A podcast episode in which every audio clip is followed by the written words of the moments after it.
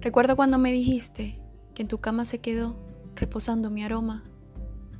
Me hiciste volver un par de veces para que mi olor acompañara la sábana blanca que te arropa a diario. Sin querer dejé mi alma en una siesta imprecisa que hice en tu sofá. La lluvia no ayuda, le digo a mi melancolía.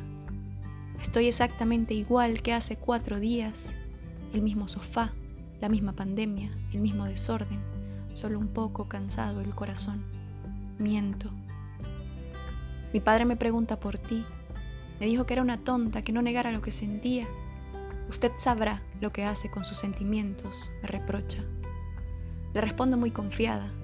Son neuroquímicos del cerebro que hacen que sienta que estoy enamorada. La soledad no ayuda, la lluvia tampoco. Ya se me pasará. Miento.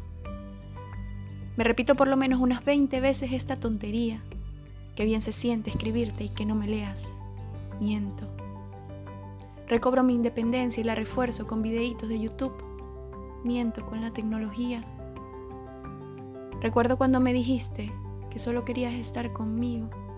Lo recuerdo siempre, en un intento fallido como el querer recoger el agua con mis manos, y que al final solo queden unas gotitas y mucha humedad. Para ser cobarde se necesita valentía, leí hace poco. No puedo configurar un futuro con ausencias, con pruebas pilotos, siendo aprendiz de besos, pensando en posibles suplencias. Miento. No querías herirme, me fui sin que te enteraras. Soy de fácil querer, fácil sufrir y fácil huir. Tal vez por confiada, por tonta, por mí, porque soy así.